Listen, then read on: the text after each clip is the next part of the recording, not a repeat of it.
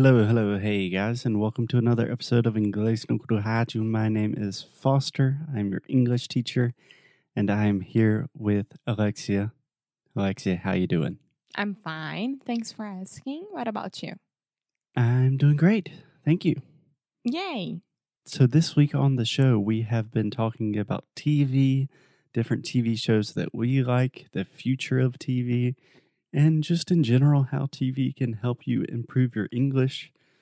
And on this week's last episode, we are talking about one of Alexia's favorite shows of all time, Yours as well.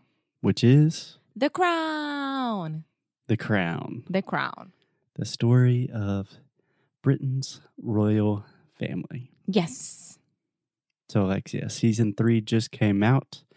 We watched more or less the entire thing in a week Yes, with my with dad. my dad. What do you think about it? I loved it. It's really different from the first two seasons.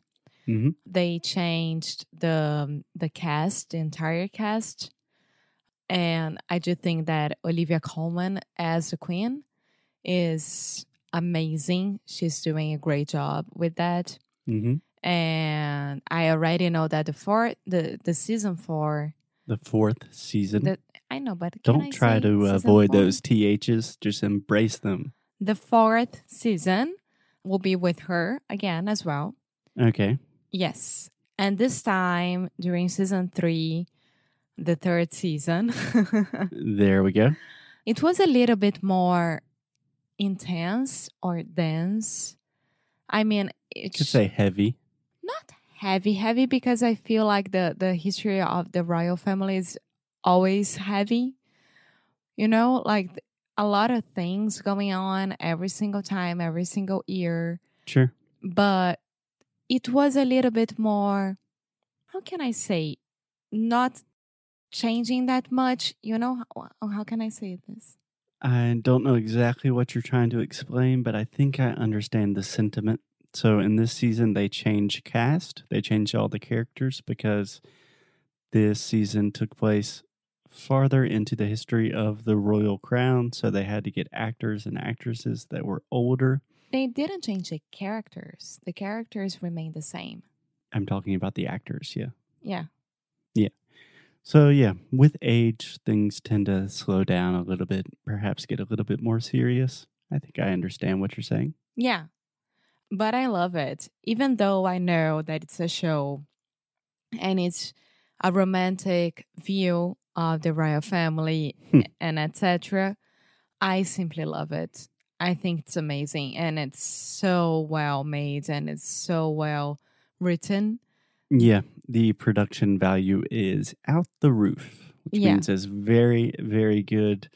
Netflix obviously spent a lot of money on this show, and you can tell the production is awesome. The cinematography is beautiful, and it's just a delight to watch. Doesn't matter if you're interested in the royal crown or Great Britain, it's fascinating. It's history.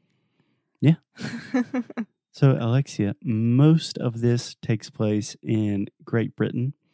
But one of the things I love about The Crown, first of all, the British accent is fantastic. But in this season, they also had a few episodes in the United States when Princess Margaret visited the US.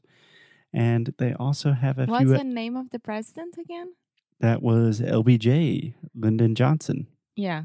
who's from Texas and has kind of a ridiculous Texan accent. I don't know how accurate that is. to be honest, I think I think that as a show with all British uh, uh, British actors, I think that when you put an American from Texas, of course his accent will like vai sobressair, you know? Yeah, it will really stand out. Yeah. Yeah, I do think it was perhaps a little bit exaggerated, but I don't know. LBJ was not president when I was alive, so I'm not exactly sure the way he really sounded in real life. But in addition to British and American accents, a few episodes also took place in Wales. Wales. So you had a lot of exposure to the Welsh accent and even the Welsh language. Yes, which is impossible to understand. Uh, I mean, if you don't speak Welsh, yeah. Of course. I mean, I have a student from Wales, and when he speaks to me in English, of course, I can understand everything, but he's already with a British accent and not the, the Welsh accent hmm when speaking English. Because I, I was so proud of myself when the crown finished, and I was like, okay, I can understand 85 90% of this show. Even with all of the different accents happening. Yes. And do you find one accent to be easier than the others? Yes, of course. The British accent is easier than the rest for me. Even the American accent? Uh, no, no, no. I'm talking about that side of the the world. um, comparing with American a- American accent, of course, American accent is easier for me nowadays. Okay, but you don't have too many problems understanding the British accent? Not at all. Maybe at the beginning, when I need to make my my listening understand understand that I am watching a show in British accent. hmm I have a delay a little bit with some words and some expressions and the way that they talk because even the intonation is different. Yeah, Yeah, and this is totally normal. I think it's a really important thing to highlight and point out for our listeners. So, a lot of times, many of our students will say, I tried to watch this movie or series, but I could not understand anything. And I always want to say, give it a chance because accents, dialects, different pronunciations, there is a learning curve, like you said, a delay. And there is some benefit. I don't know how scientifically true this is, but the more you listen to something, the better you understand the characters and what they're saying, the easier it is to understand the accent. Yes. I have the same thing in Portuguese. For example, if I'm listening to, let's say, for example, a podcast from Portugal, for the first 10 minutes or even the first episode, I'm missing a lot. I really don't know what's going on. But if I listen to the same people talking for a couple of hours, by the third or fourth episode, it sounds totally normal to me. Yes, that's what happened to me. Of Yeah. course, that I mean, I was even I was forcing myself as well because we watched it without subtitles. As you always should. Yes.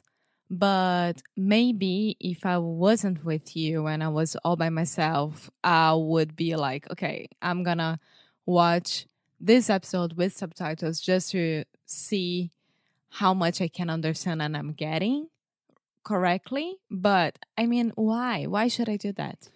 Yeah, and the reason I think that that's a really bad idea and just a bad approach in general is because when you turn subtitles on, all you're doing is measuring how much you understand with reading.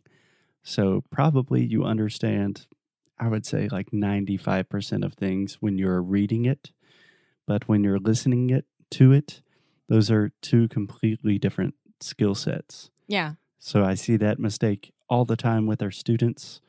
And I say, How much are you understanding? And people will say, uh, When I, without subtitles, maybe 50%, with subtitles, 80%. But those are two completely different things. You're reading with one, you're listening with another. What about for you? Did you have any problems watching the show?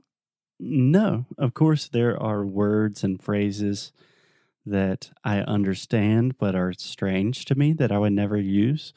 And there are a lot of expressions that I just completely did not understand. Yeah. Like, I don't know what the queen wants to say when she says that. But nothing that really was an obstacle to comprehension. No. Yeah. But the best part of the show were The corgis? yeah. Yeah. yeah, so the royal family, especially Queen Elizabeth, is a huge fan of Welsh corgis. And I used to have a corgi, so I'm a big, big corgi, corgi lover. Me too. Their cute little butts, God. and their pointy little ears. Even the um, King Charles Oh, yeah.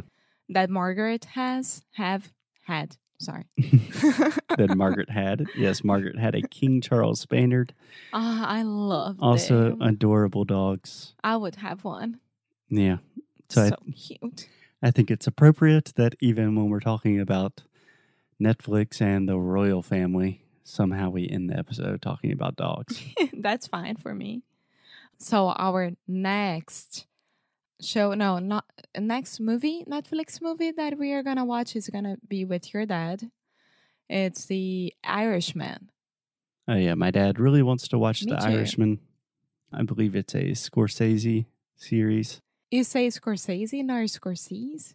It's not Scorsese. No, we say Martin Scorsese. Scorsese. anyway, And Al Pacino and Robert De Niro. Robert De Niro, Joe Pesci. It So is hard a to say. lot. Robert De Niro. Robert De Niro.